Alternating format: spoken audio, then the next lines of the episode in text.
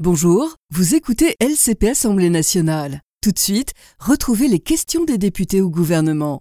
Bonne écoute. La séance est ouverte. L'ordre du jour appelle la séance de questions au gouvernement. La première va être posée par Monsieur Jérémy Jordanov pour le groupe écologiste.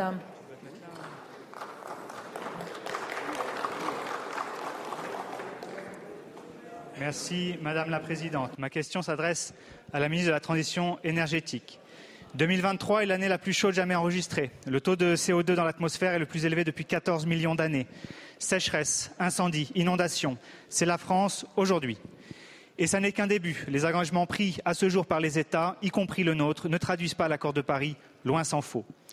Les 1,5 degrés de réchauffement seront atteints dès 2030. En dépit des COP, les trajectoires n'est pas la bonne et que l'on voit le verre à moitié plein ou à moitié vide, la COP28 n'aura pas réglé le problème. L'accord mentionne certes les énergies fossiles, mais pour lui accoler une terminologie floue, transitioning away, pas d'objectif précis et daté, rien de contraignant, ni sur l'arrêt de la consommation, ni sur l'arrêt de la production.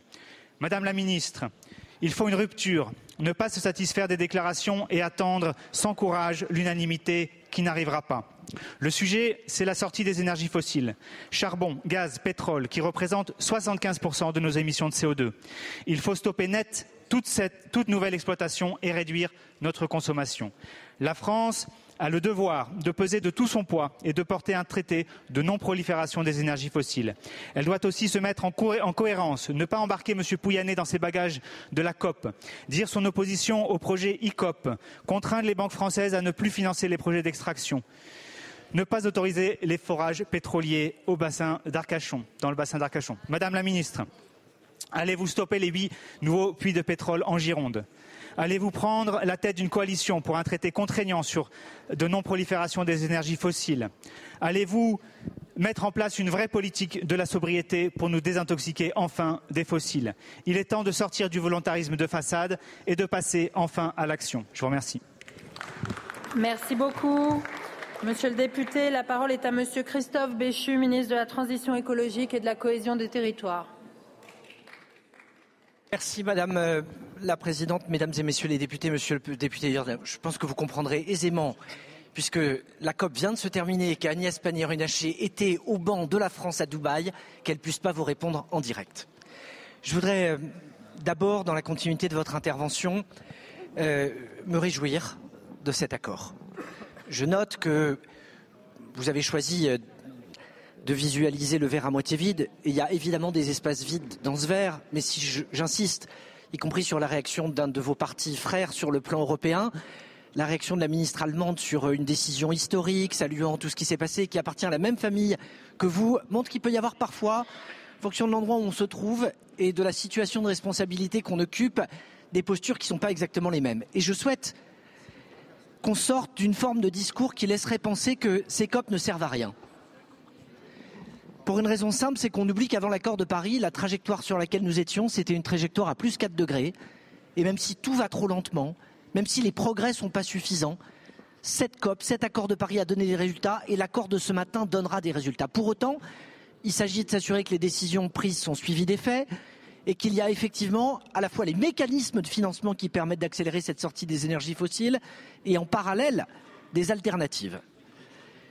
Le fait qu'on est dans un État pétrolier, avec un président de COP qui lui-même préside une société pétrolière, pour la première fois, un langage qui va au-delà de la sortie du charbon et qui dit clairement que nous devons transitionner en dehors des énergies fossiles, de ce point de vue, c'est effectivement un moment extrêmement important, pas suffisant, mais important. La continuité, c'est quoi? C'est les moyens. Et de ce point de vue-là, le triplement des énergies renouvelables, la mention du nucléaire dans l'accord et le nombre de pays qui se joignent pour développer cette technologie bas carbonée sont effectivement des sujets sur lesquels nous pouvons nous réjouir et sur lesquels nous devons encore accélérer. Je vous remercie, euh, Monsieur le Ministre. Vous avez quelques secondes, oui, tout à fait. Merci, Monsieur le Ministre. La question n'est pas tellement celui de la COP. La question est comment la France la met en œuvre et euh, les annonces dilatoires, que ce soit sur la capture du CO2 ou le nucléaire, ne, vous permettent de, vous débarrasser de vos responsabilités. Ça n'est pas à la hauteur. Je vous remercie. La parole est à Madame Sabine Tilley pour le groupe démocrate. Merci. Merci Madame la Présidente. À l'occasion de la huitième édition de l'European Cyber Week euh, de novembre dernier, euh, notre ministre Jean-Noël Barrot a lancé le dispositif Cyber PME qui s'inscrit pleinement dans le cadre de la stratégie cybersécurité du plan d'investissement France 2030. Piloté par la Direction générale des entreprises en étroite collaboration avec la BPI France, l'ANSI et le Secrétariat général pour l'investissement, 12,5 millions d'euros sont alloués à nos PME et TI pour leur permettre de monter en compétences sur la cybersécurité. Ce dispositif offre un programme complet d'accompagnement allant du diagnostic à la mise en œuvre d'un plan d'action, y compris dans l'achat de solutions. Il s'agit d'une véritable approche à 360 degrés qui revêt une importance cruciale pour protéger nos entreprises des cyberattaques aux conséquences économiques euh, dramatiques. Selon les chiffres énoncés au sein de l'Union européenne, près de 30% des PME européennes ont déjà été confrontées à la cybercriminalité au moins une fois au cours des 12 derniers mois. Ces cyberattaques portent un énorme préjudice à nos économies, à notre compétitivité. L'Union européenne a récemment adopté la directive Nice 2 et les négociations autour du Cyber Solidarity Act sont en cours. Je salue l'initiative Cyber PME qui complète les actions menées au niveau européen. Ce dispositif, initialement prévu pour fin 2022, arrive cependant avec près d'un an de retard et une enveloppe financière réduite. J'aimerais donc savoir comment le dispositif sera déployé, combien d'entreprises pourront bénéficier de cyber PME et si ce dernier sera reconduit en 2025 pour correspondre aux plans initiaux. Merci. Je vous remercie. La parole est à Madame Olivia Grégoire, ministre en charge des petites et moyennes entreprises, du commerce, de l'artisanat et du tourisme. Merci Madame la Présidente. Madame la députée Tillet, je tiens d'abord à excuser le ministre Jean-Noël Barrot, ministre délégué en charge du numérique, qui est en, Inde. Le gouvernement est absolument conscient des, des défis que vous avez soulignés et qui sont posées par les cybermenaces. Et le gouvernement a pris les devants, effectivement, avec le dispositif cyber PME que vous avez mentionné. Une enveloppe de 12,5 millions d'euros. Ce programme a vocation à renforcer les compétences en cybersécurité de nos PME, mais aussi de nos entreprises de taille intermédiaire, dans le cadre du plan France 2030, comme vous le savez, en leur offrant un soutien personnalisé, y compris en les accompagnant pour acheter des solutions.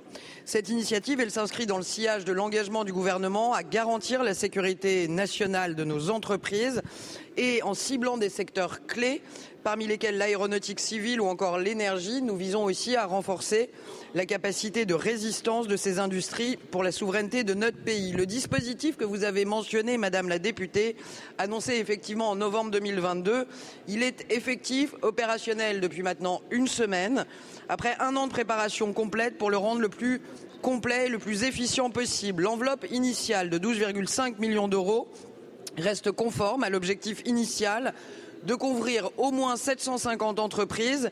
Cette estimation, cependant, dépend du nombre de candidats, de leurs besoins, mais aussi des prestations qui seront demandées. Le programme va s'étendre jusqu'en 2024 et 2025 avec un suivi régulier mais surtout un bilan intermédiaire dont nous ne manquerons pas de vous tenir informés parce qu'effectivement si l'État doit être là pour amorcer et accompagner les PME dans ce développement du réflexe cyber, ce n'est pas du rôle de l'État de se substituer intégralement à la protection que doivent euh, mettre en œuvre les PME et les ETI. Comme l'a annoncé le ministre Barrot, ce dispositif est une priorité stratégique et nous ne manquerons pas de le suivre de très près. Je vous remercie. Merci beaucoup, Madame la Ministre. La parole est à Monsieur Jean-Félix Aquaviva pour le groupe Kyoto. Merci, Madame la Présidente. Ma question s'adresse à Madame la Première ministre. Madame la Première ministre, ce dimanche, nous avons appris par le pur des hasards, en prenant connaissance d'un article de la presse italienne, qu'un cargo de la compagnie Grimaldi Lines, parti de Malte en direction de Gênes, avait perdu quatre semi-remorques en mer. L'une d'entre elles contient 28 000 litres d'acide sulfurique, un produit hautement toxique, qui gît désormais à 900 mètres de profondeur, à 130 km des côtes du Cap Corse, à proximité du sanctuaire Pélagos. Vous comprendrez l'étonnement des parlementaires de la Corse que nous sommes, des autorités territoriales de l'île, Conseil exécutif et Assemblée de Corse, d'apprendre une telle pollution maritime par la presse étrangère de surcroît, et plus d'une semaine après l'accident. Et ce, d'autant plus que la Corse garde en mémoire le traumatisme lié à l'affaire dite des Bouts Rouges, qui avait mobilisé largement pour aboutir in fine en 1985 à la reconnaissance d'un préjudice moral à l'encontre de l'île consécutif à cette pollution. En juin 2021, des navires avaient déjà procédé à un dégazage sauvage d'hydrocarbures au large de Ventiseri, sur la plaine orientale de la Corse. Ce crime écologique avait créé à juste titre l'émoi. L'enjeu de sécurité de la zone de la mer Tyrrhénienne et du golfe de Gênes s'était posé. Depuis lors, peu d'initiatives ont été réellement prises. Nous devons, selon nous, concevoir rapidement une coopération entre États italiens et français et les territoires concernés dans la perspective désormais ouverte du traité des Quirinales. Même dans le cas où l'impact écologique de cet épisode serait mineur, force est de constater que le risque reste bien réel. Il est quasi quotidien au large de la Corse, compte tenu de l'importance du trafic de pétroliers. Aussi, quels sont les éléments que vous pouvez nous apporter à cette heure sur les causes et les conséquences de cet accident? Le temps n'est-il pas enfin venu de concrétiser une coopération tant demandée par la Corse ou encore la Toscane et la Ligurie pour créer une veille permanente et construire des solutions de gestion adaptées aux risques? Je vous remercie. Je vous remercie. La parole est à Monsieur Hervé Berville, ministre en charge de la mer. Merci beaucoup, Madame euh, la Présidente, Mesdames et Messieurs les députés, Monsieur le député Jean-Félix Aquaviva. D'abord, merci beaucoup de votre question, qui est un enjeu important, celui de la sécurité eh bien, de nos eaux a fortiori dans un territoire aussi magnifique que celui de la Corse et au fond de la capacité que nous avons de suivre euh, ces pollutions, bien évidemment d'y faire face et de les limiter partout dans nos eaux territoriales. Alors vous l'avez dit, le 2 décembre à 8h57 heure locale, le navire italien Eurocargo Malta a signalé au service des gardes-côtes italiens la perte en mer de quatre semi-remorques à 16 km des côtes italiennes, à proximité du port de Gênes, à 130 km du Cap Corse. La chute des semi-remorques fait suite à des très mauvaises conditions météorologiques et l'un des semi-remorques transportait une citerne contenant 28 tonnes d'acide sulfurique qui a coulé à plus de 1000 mètres de fond dans les eaux territoriales italiennes et donc située à 130 km des côtes. C'est et vous l'avez mentionné, l'enjeu de la coopération. C'est justement dans le cadre de la coopération tripartite avec l'Italie qu'un signalement a été fait aux autorités françaises pour signaler cet événement et pour regarder eh bien, les impacts en, termes de pollution. Et donc, à l'heure actuelle, le CEDRE, qui est notre centre d'expertise, euh, eh bien, considère que la pollution est très euh, limitée, eu égard aux caractéristiques de l'acide sulfurique et au fait que la masse d'eau, la masse d'eau dans laquelle euh, eh nous discutons actuellement est tellement importante eh bien, qu'il n'y a pas d'impact sur les côtes corses. J'ai demandé, que dans le cadre de cet accord tripartite que nous appelons Ramoge, désormais il soit systématiquement fait remonter ces éléments, pas simplement au niveau technique, mais au niveau eh de la préfecture maritime et au niveau politique, au niveau du ministère de la mer. Car même si le risque de pollution est limité, nous devons, et nous devons, avec vous, les collectivités et les élus corses, être en capacité d'avoir tous les éléments en temps réel. Et donc, j'écrirai aux autorités corses dans les prochaines heures pour leur indiquer ce nouveau dispositif qui permette au niveau politique d'avoir tous les éléments et les remontées d'informations. Je vous remercie. Merci beaucoup. Monsieur Aquaviva. Merci pour ces éléments, Monsieur le Ministre, mais nous souhaitons évidemment ardemment être associés aux évolutions de ce dossier, mais ainsi qu'à la perspective d'une gestion plus efficace, puisqu'il y a eu le dégazage de 2021 et qu'on ne peut pas rester en l'état sans réponse structurelle. Je vous remercie. Je vous remercie. La parole est à Monsieur Patrick Hetzel pour le groupe Les Républicains. Merci beaucoup, Madame la Présidente. Ma question s'adresse à Monsieur le ministre de l'Éducation nationale. Monsieur le ministre, les derniers classements PISA sont catastrophiques pour la France et vous le reconnaissez volontiers. Toutefois, vous avez aussi déclaré récemment que ces mauvais résultats sont de la responsabilité politique des ministres de l'Éducation nationale nommés par François Hollande. Jean-Michel Blanquer disait déjà la même chose en 2017. Pourtant, votre majorité est au pouvoir depuis bientôt sept ans et contrairement à ce que vous affirmez, la responsabilité des deux ministres qui vous ont précédé est bien engagée et ils ont participé à aggraver la situation. Alors, Monsieur le Ministre, vous venez d'annoncer des mesures pour redresser cette situation intolérable, dont acte. La question qui se pose est donc désormais très simple. Comment allez-vous faire pour que les mesures que vous préconisez ne soient pas juste de la communication, mais se traduisent bel et bien concrètement et efficacement pour notre éducation nationale? Je vous remercie. Je vous remercie, Monsieur le député. La parole est à Monsieur Gabriel Attal, ministre de l'Éducation nationale et de la jeunesse. Merci Madame la Présidente, Mesdames et Messieurs les députés, Monsieur le député Hetzel. J'ai eu l'occasion de le dire, oui, dans cet hémicycle la semaine dernière, les résultats de PISA sont sans équivoque et doivent être regardés en face. Je n'ai jamais pointé de responsabilité nominative. Ça fait en réalité des années, voire des décennies, que nous baissons dans les classements euh, PISA.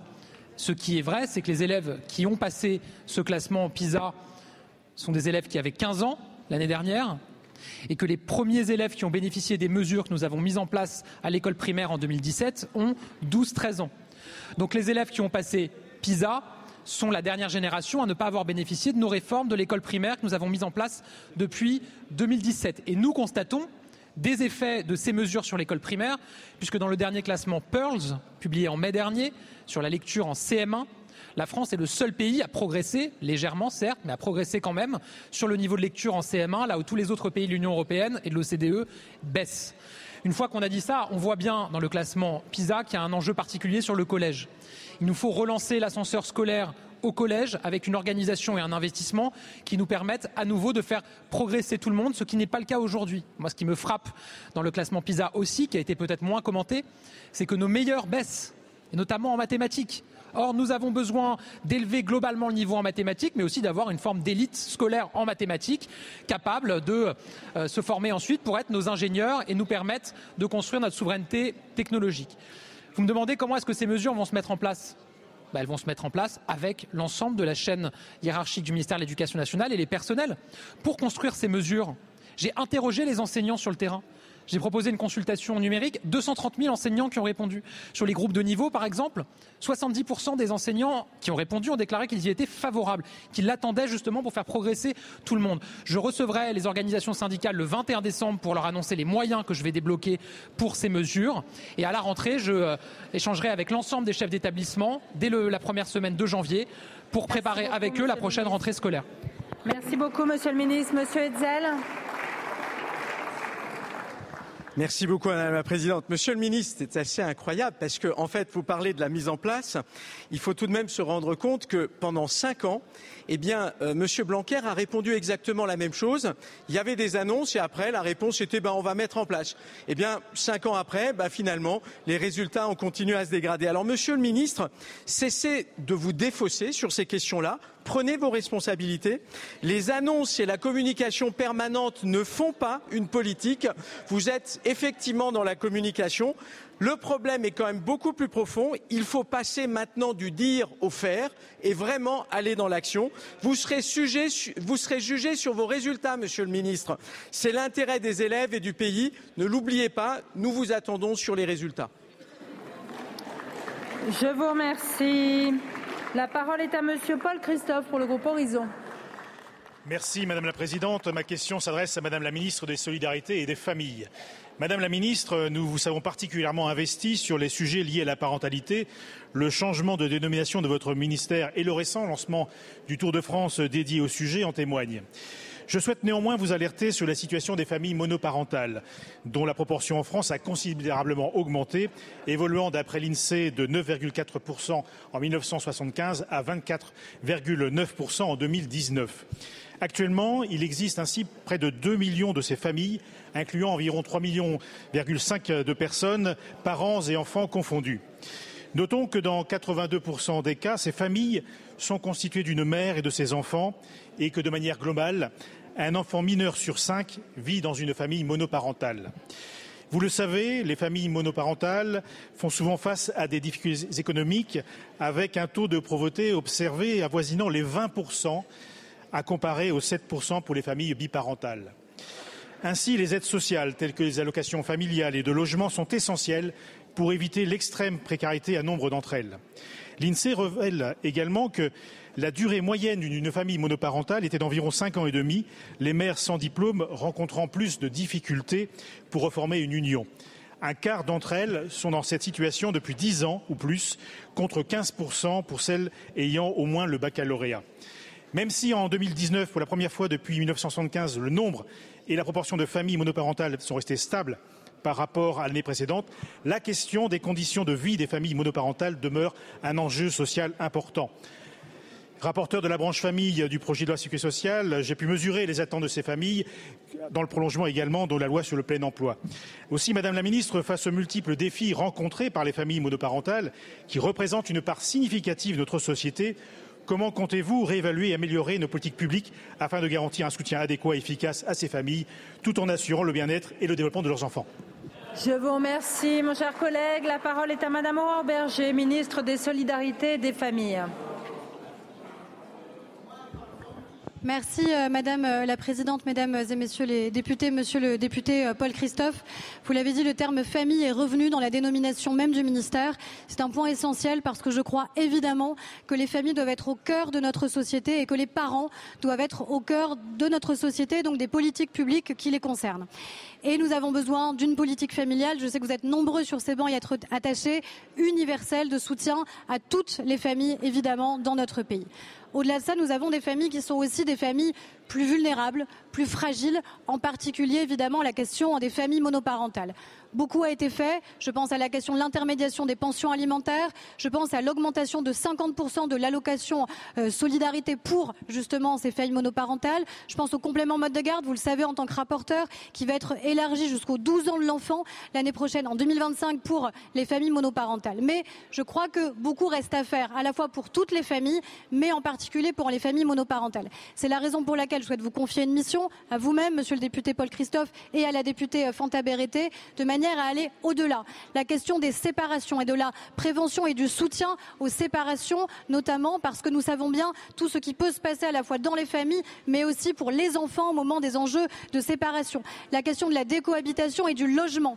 La question des risques de précarité liés à cette séparation et au logement, en particulier pour les personnes les plus euh, précaires. Peut-être aller au-delà sur la question des pensions alimentaires, parce que vraisemblablement, il y a encore des familles, en particulier des femmes, pour lesquelles ces situations sont particulièrement éprouvantes. En clair, il faut restaurer la famille, la restaurer au cœur de notre société, restaurer des politiques familiales universelles, restaurer la parentalité comme étant une vraie politique publique à part entière que nous devons avoir dans notre pays et évidemment avoir un soutien renforcé aux familles les plus vulnérables, notamment les familles monoparentales. J'attends beaucoup de vous, monsieur le député et de la députée Berreté, pour que nous puissions aller plus loin sur le sujet. Je vous remercie, madame la ministre. La parole est à Monsieur Julien Rancoul pour le groupe Rassemblement national. Merci, Madame la Présidente. Ma question s'adresse à Monsieur le ministre encore en poste. Hier, vous avez été interpellé sur le projet de décret concernant la bonification de trimestres de retraite pour les sapeurs-pompiers volontaires. Votre réponse ne satisfait ni la Fédération nationale des sapeurs-pompiers de France, ni le Rassemblement national. Dans votre projet de décret, déjà posé sur la table du Conseil d'État sans aucune concertation, seuls les volontaires aux carrières professionnelles hachées bénéficieraient de trimestres pour compléter leur retraite. Mais qu'en est-il pour ceux qui ont déjà une carrière complète? Il est évident que quelqu'un qui a conjugué durant des décennies des gardes et des astreintes à une profession est naturellement plus usé et donc légitime à bénéficier d'avantages spécifiques pour sa retraite. Alors je me suis renseigné, visiblement fin octobre, un conseiller du ministre du Travail expliquait de manière assez transparente que l'objectif de parution du décret avant la fin de l'année primait sur sa qualité et après tout, tant pis si ça concernait en réalité que 10% des volontaires. En fait, Monsieur le Ministre, j'ai la vague impression que c'est une mesure en trompe-l'œil et vous vous gardez bien de dire combien vont en bénéficier. La question est simple et attend une, réponse claire de votre part. Est-ce que les sapeurs-pompiers volontaires qui ont déjà tout leur trimestre auront une bonification?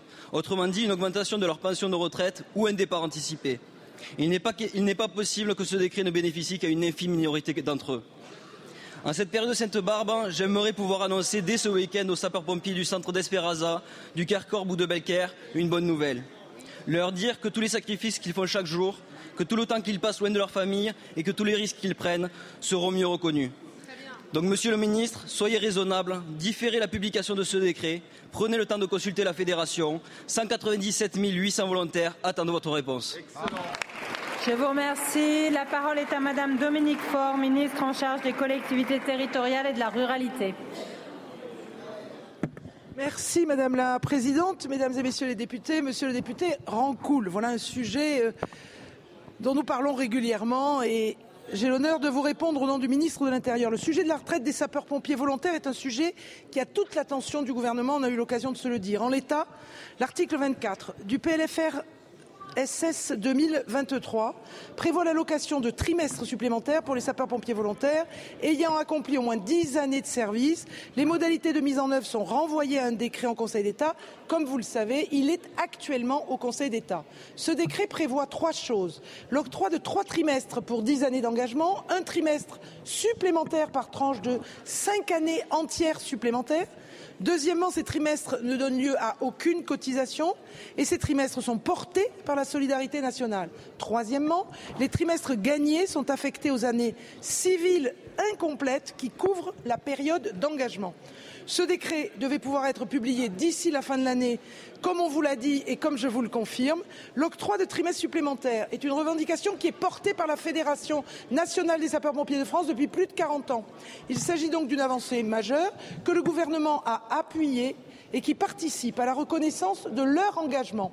Outre l'aspect financier, l'extension trop forte de ce dispositif porte deux difficultés. L'extension à d'autres activités bénévoles, comme les sauveteurs en mer par exemple, le risque de plus en plus grand, et vous le savez bien, d'assimilation du sapeur-pompier volontaire à un travailleur au sens de la directive européenne du temps de travail qui détruirait notre dispositif de sécurité civile du régime sapeurs-pompiers volontaires du droit commun des travailleurs avec un risque de plus en plus fort d'une reconnaissance comme telle. Et ça, vous le savez bien, on a eu l'occasion d'en parler. Le projet proposé est donc un mécanisme de solidarité inédit qui permettra aux sapeurs-pompiers volontaires ayant connu des périodes d'inactivité ou de chômage non indemnisés de voir ces trimestres manquants compensés tout en préservant leur actuel statut de volontaire. Je vous remercie.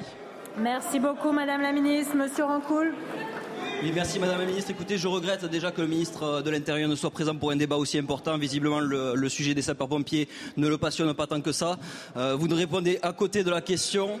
Euh, encore une fois, ce dispositif que vous présentez euh, ne, ne, concernera qu'une infime minorité de pompiers et c'est bien dommage et ils s'en souviendront. Merci beaucoup. La parole est à Madame Emeline Carbidi pour le groupe GDR. Madame la Présidente, mes chers collègues, Ma question s'adresse à Madame la Première ministre. À l'heure où notre pays fait face à une crise sociale et économique d'ampleur, vous choisissez de regarder ailleurs. Plus grave encore, vous voudriez nous faire croire que les problèmes viennent de l'étranger. Nous approchons des fêtes et cette période de l'année devrait être synonyme de bonheur et de fraternité. Pourtant, dans notre pays, des millions de personnes, à la rue ou en situation précaire, se contenteront de contempler leur frigo vide et leurs factures exorbitantes.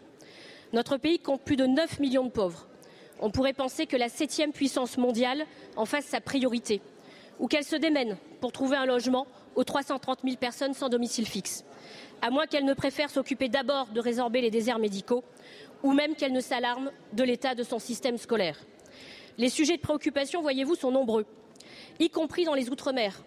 Chez moi, à La Réunion, 38% de la population vit en dessous du seuil de pauvreté et les prix de l'alimentation sont 37% plus chers qu'en Hexagone. Vous ne pouvez pas ignorer ces difficultés. Nous n'avons cessé de vous alerter. Dès juillet 2022, la NUPES a déposé une proposition de loi d'urgence sociale pour répondre aux véritables besoins des Français. Pour les Outre-mer, le récent rapport d'enquête parlementaire sur la vie chère pourrait vous inspirer. À chaque fois que nous déposons des propositions en faveur du pouvoir d'achat, du logement ou des services publics, vos députés se mobilisent en nombre pour les faire repousser. Avant-hier également, vous vous êtes mobilisés mais cette fois-ci, vous avez échoué. Quelle feuille de route après cet échec Votre minorité est-elle désormais disposée à s'attaquer aux véritables problèmes de sa population? Des enfants, des femmes et des hommes qui attendent de vous des solutions. Bravo. Je vous remercie, mes chers collègues. La parole est à Madame Olivia Grégoire, ministre en charge des petites et moyennes entreprises, du commerce, de l'artisanat et du tourisme. Merci Madame la Présidente. Madame euh, la députée, vous avez abordé pas mal de sujets dans votre question. Je me permettrai d'abord de vous répondre en rappelant que si la situation demeure difficile pour un certain nombre de nos compatriotes, non, Madame la députée, nous n'ignorons rien et rien des difficultés qui, depuis au moins deux ans, sont celles des Français. Un gouvernement qui aurait ignoré les difficultés des Français est un gouvernement qui aurait pas mis plus de 100 milliards d'euros pour payer des factures d'électricité depuis novembre 2021. Un gouvernement qui n'en aurait rien eu à faire n'aurait pas accompagné, comme nous l'avons fait depuis deux ans, les personnes les plus fragiles. Pour autant, vous pointez un sujet important à la Réunion et dans nos Outre-mer Et effectivement, vous le savez mieux que moi, les prix sont plus élevés à La Réunion d'à peu près 9% qu'en métropole. Les écarts de prix sont particulièrement élevés pour les produits alimentaires, 37% de supérieur, ce qui pénalise très clairement les ménages modestes, notamment à La Réunion. La TVA y est aussi plus faible que dans l'Hexagone. Je rappelle que le tarif réglementé de vente d'électricité permet aussi de ne payer qu'une partie de son coût. L'État contribue directement à soutenir le pouvoir d'achat des Réunionnais. L'État agit avec les acteurs économiques locaux, vous le savez. C'est la logique au cœur du BQP, le bouclier qualité-prix. La négociation s'est conclue à La Réunion par un accord de modération des prix valable jusqu'en avril 2024 sur 153 produits de très grande consommation dont des produits de bricolage, ce qui est une nouveauté et ce qui répond plus aux demandes des réunionnais. Les négociations des BQP en début de l'année 2024 devra aussi prendre en compte les résultats des négociations commerciales actuellement en cours. Ça et ça doit permettre de limiter la hausse des prix à la Réunion, mais pas diminuer leur niveau. Pour cela, il faut s'attaquer aux facteurs de la vie chère qui ont été abordés dans le rapport parlementaire. Des mesures ont été prises par la Première ministre lors du dernier comité interministériel des Outre-mer. Je vous annonce par ailleurs le renforcement du contrôle de la concurrence dans l'ensemble de nos territoires ultramarins avec la création de 10 postes supplémentaires à la Direction générale de la concurrence et de la répression des fraudes consacrés spécifiquement à cette mission tout au long de l'année 2024. Je vous remercie. Merci beaucoup. Allez-y, il vous reste quelques secondes. J'entends. J'entends votre réponse, mais vous répondez comme si finalement vous n'aviez pas déjà eu un mandat avant celui-là pour répondre à ces questions. Finalement, vous vous battez contre le pouvoir d'achat comme vous vous battez contre le RN, mollement. Je vous remercie. La parole est à Madame Chantal Jourdan pour le groupe socialiste. Merci Madame euh, la Présidente. Ma question s'adresse à Monsieur le ministre de la Transition écologique. Après des jours et des jours de discussion, les accords de la COP 28 notifient que nous entrons dans l'ère de la transition hors des, énergies fossiles dans les systèmes électriques, énergétiques. Nous ne pouvons que regretter l'absence d'une fin programmée. L'accord spécifie que l'évolution doit se faire de manière juste, ordonnée et équitable, ce qui rappelle l'impératif d'une solidarité mondiale et un engagement déterminé des pays du Nord. En effet, le défi climatique ne sera mené que si les pays les plus riches s'acquittent de leurs dettes écologiques et sociales. Je pense notamment aux populations déplacées envers lesquelles nous avons un dû humanitaire et que, et que la loi immigration ignorait complètement. Jean Jouzel l'affirme. Pour arriver à la neutralité carbone en 2050, même en 2070, il faut un changement profond de nos sociétés et une vision à long terme. Les solutions technologiques ne peuvent être le seul remède. Beaucoup d'entre elles ne seront effectives qu'à l'horizon 2050. C'est le cas notamment des SMR ou encore des avions décarbonés qui ne résolvent aucunement les atteintes à nos écosystèmes. Il y a urgence et notre pays doit largement prendre sa part en mettant en œuvre les solutions que nous avons apportées demain. La baisse de nos émissions de gaz à effet de serre doit être associée à une politique globale de préservation de notre environnement et une attention particulière à la biodiversité. Cela passe par une agriculture respectueuse de l'environnement, débarrassée des intrants chimiques, un investissement massif dans le ferroviaire, ainsi qu'une ambition plus forte en matière de rénovation thermique. Enfin, notre politique énergétique doit être définitivement clarifiée. Nous attendons depuis de longs mois un débat sur la loi de programmation sur l'énergie et le climat. Du développement des énergies renouvelables nous expose à un trou d'air énergétique dans la décennie 2030-2040. Même le nucléaire que vous voulez reprendre ne répondra pas à ce manque. Monsieur le ministre, ma question est donc la suivante. Quand mettrez-vous au débat la trajectoire énergétique de notre pays et la France fera-t-elle partie des pays moteurs pour la sortie des énergies fossiles? Je vous remercie. Merci beaucoup, ma chère collègue. La parole est à Monsieur Christophe Béchu, ministre en charge de la transition écologique Madame la Présidente, Mesdames et Messieurs les députés, Madame euh, la députée Jourdan.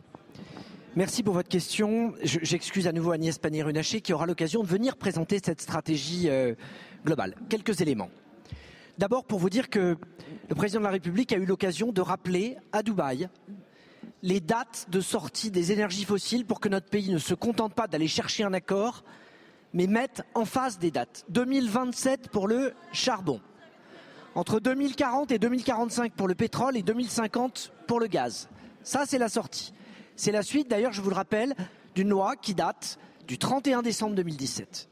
Vous faites bien de citer Jean Jouzel qui était à la COP, qui a rappelé euh, à un certain nombre d'interlocuteurs la nécessité qu'on ait ce calendrier et qu'on ait cette ambition. Dans les points positifs de cette COP, nous avons le mot de transition et nous avons le rappel du 1,5 qui veut dire 43% de baisse d'ici la fin de la décennie. Là où je vous rejoins, c'est qu'il ne faudrait pas qu'on se dise que des technologies vont nous conduire à remplacer des efforts ou ce que la nature nous permet. Le meilleur stockage de carbone qui existe, ce sont nos forêts et nos sols. Qu'il y ait une technologie de stockage au travers des CCS qui puisse jouer de manière partielle un rôle pour des secteurs où nous n'avons pas de solution de décarbonation. Pourquoi pas Mais miser là-dessus, en pensant que c'est ça qui nous permettra d'avoir la décarbonation, ce sera à la fois faire prendre un risque à notre humanité et nous retrouver dans une situation qui serait complexe. On a à se hisser de manière globale. Le point sur lequel nous avons manifestement une divergence, c'est le nucléaire. Le nucléaire nous permet aujourd'hui d'avoir une énergie moins carbonée que nos voisins. Et précisément, les écarts que nous avons avec les Allemands et la réouverture des mines de charbon là-bas est en train de provoquer des explosions d'émissions et des dégâts pour la santé.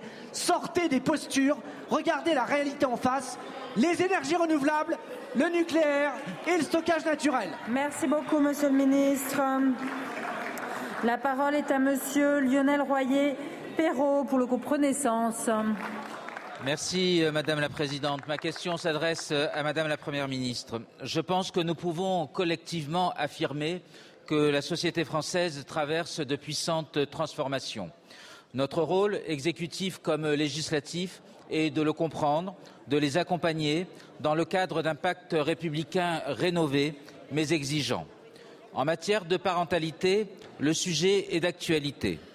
Dans nos permanences parlementaires, nous recueillons les témoignages de certains parents, quelquefois dépassés, d'autres fois isolés, face à la charge des responsabilités qui leur incombent. Nous avons de plus en plus de mères isolées qui reconnaissent être en difficulté pour assurer une charge parentale qui pourtant devrait être pleinement partagée et assurée par les pères. Par ailleurs, nous entendons des enseignants nous dire que leur autorité est de plus en plus contestée. Nous entendons des policiers et des gendarmes nous expliquer être de plus en plus défiés par des adolescents livrés à eux-mêmes. Comme dans toute chose par ailleurs, les Français attendent un choc de responsabilité, mais plus encore un choc d'autorité.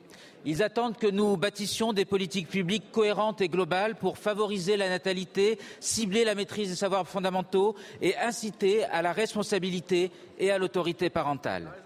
Des mesures fortes ont été récemment annoncées allant à la mise en place de travaux d'intérêt général pour les parents défaillants, à l'accompagnement des parents en difficulté, mesures que nous soutenons pleinement. Aussi, Madame la Première ministre, pouvez-vous préciser à la représentation nationale les grandes orientations de votre ambition en ces domaines? Je vous en remercie. Je vous remercie, Monsieur le député. La parole est à Monsieur Éric Dupont-Moretti, garde des Sceaux, ministre de la Justice.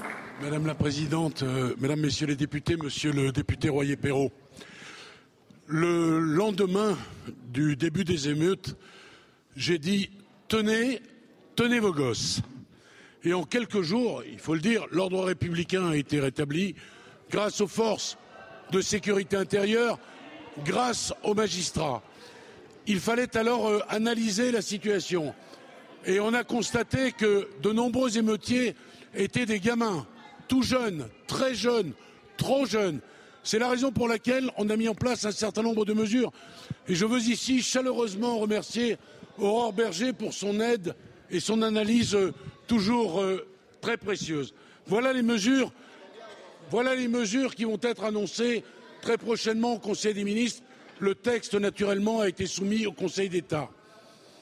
Des travaux d'intérêt général pour les parents défaillants. Je dis bien pour les parents. Ceux qui n'assurent pas leur responsabilité de sécurité, de moralité, d'éducation de leurs enfants. Ne vous en déplaise. Ensuite, condamnation des parents qui ne se rendent pas aux audiences de leurs enfants. C'est ça le rétablissement de l'autorité parentale.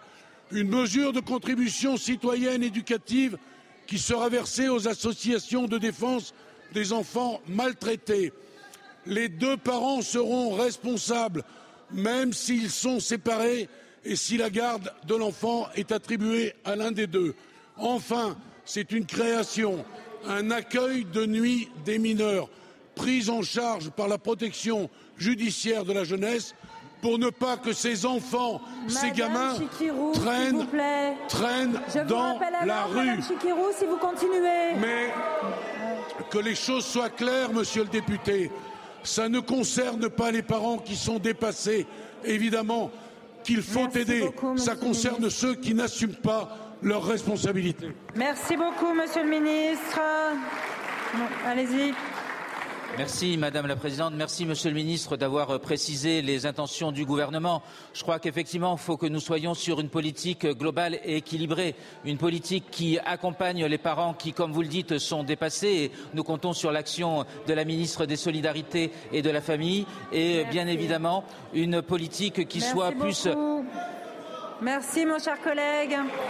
La parole est à Monsieur Jean-François Coulombe pour le groupe La France Insoumise. Madame la Présidente, collègues, cette question s'adresse au ministre de la Transition écologique. Tandis que la COP28 s'achève, organisée par les pires lobbies mondiaux des industries fossiles, le résultat final est tout simplement indigent. En résumé, aucun objectif daté, précis ni contraignant n'est imposé aux États qui resteront souverains pour apprécier leurs efforts de transition des énergies fossiles vers d'autres énergies repeintes en vert. Si les énergies fossiles y sont mentionnées, en revanche, aucun engagement sur les moyens d'en sortir. La maison Terre va donc continuer de brûler et votre gouvernement continuera de décorer ces pyromanes. Le texte final évoque la nécessité de capturer et stocker le carbone émis.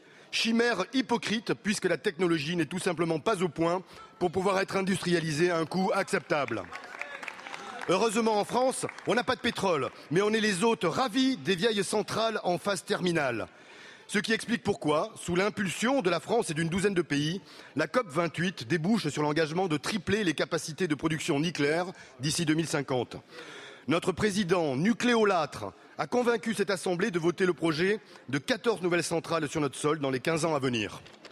Or, le nucléaire est une technologie hydrocide, car sa consommation en eau est aberrante autant que polluante. Destruction des milieux aquatiques au travers de pompages massifs, préemption de quantité d'eau disponible pour la vie aquatique et les espèces vivantes, réchauffement et déversement de l'eau au-delà des 25 degrés, qui est sa limite de potabilité, réchauffement significatif des surfaces de la planète sur laquelle les centrales nucléaires sont déployées, pollution de l'eau et des nappes par rejet chimique et radioactif. Ma question, monsieur le ministre, est la suivante. Alors que le lobby atomique manœuvre sournoisement pour fusionner ASN et IRSN, Comment pouvez-vous continuer à faire croire que cette industrie qui dévore et pollue nos ressources en eau ne constitue pas une menace majeure pour l'alimentation en eau potable et pour la survie des espèces vivantes, dont la nôtre, qui en dépendent? Merci beaucoup. La parole est à Monsieur Christophe Béchu, ministre de la Transition écologique et de la cohésion des territoires. Madame la Présidente, Mesdames et Messieurs les députés, Monsieur le député Coulomb. En fait, vous auriez pu faire exactement la même intervention s'il n'y avait pas eu d'accord à la COP28. Et après, je dénote qu'il y a deux constantes chez vous. D'abord, le respect, le respect qui frappe toujours ceux qui vous répondent, parce que vous avez besoin de faire du bruit quand d'autres s'expriment, sauf quand il vient de votre groupe, alors que tout le monde vous a écouté en silence et une capacité à donner des leçons qui fait que maintenant vous passez de l'échelle nationale à l'échelle mondiale. 196 États se sont mis d'accord. Vous vous arrivez en expliquant que c'est comme s'il n'y avait pas d'accord. C'est incroyable. Vous devriez imaginer une internationale des insoumis. Ça réglerait tous les problèmes du monde. Ça permettrait qu'on ait plus de difficultés. Il n'y aurait plus de guerre. Il n'y aurait plus d'écocide. Le seul problème, c'est que chaque jour qui passe, la base sur laquelle ici vous vous appuyez diminue.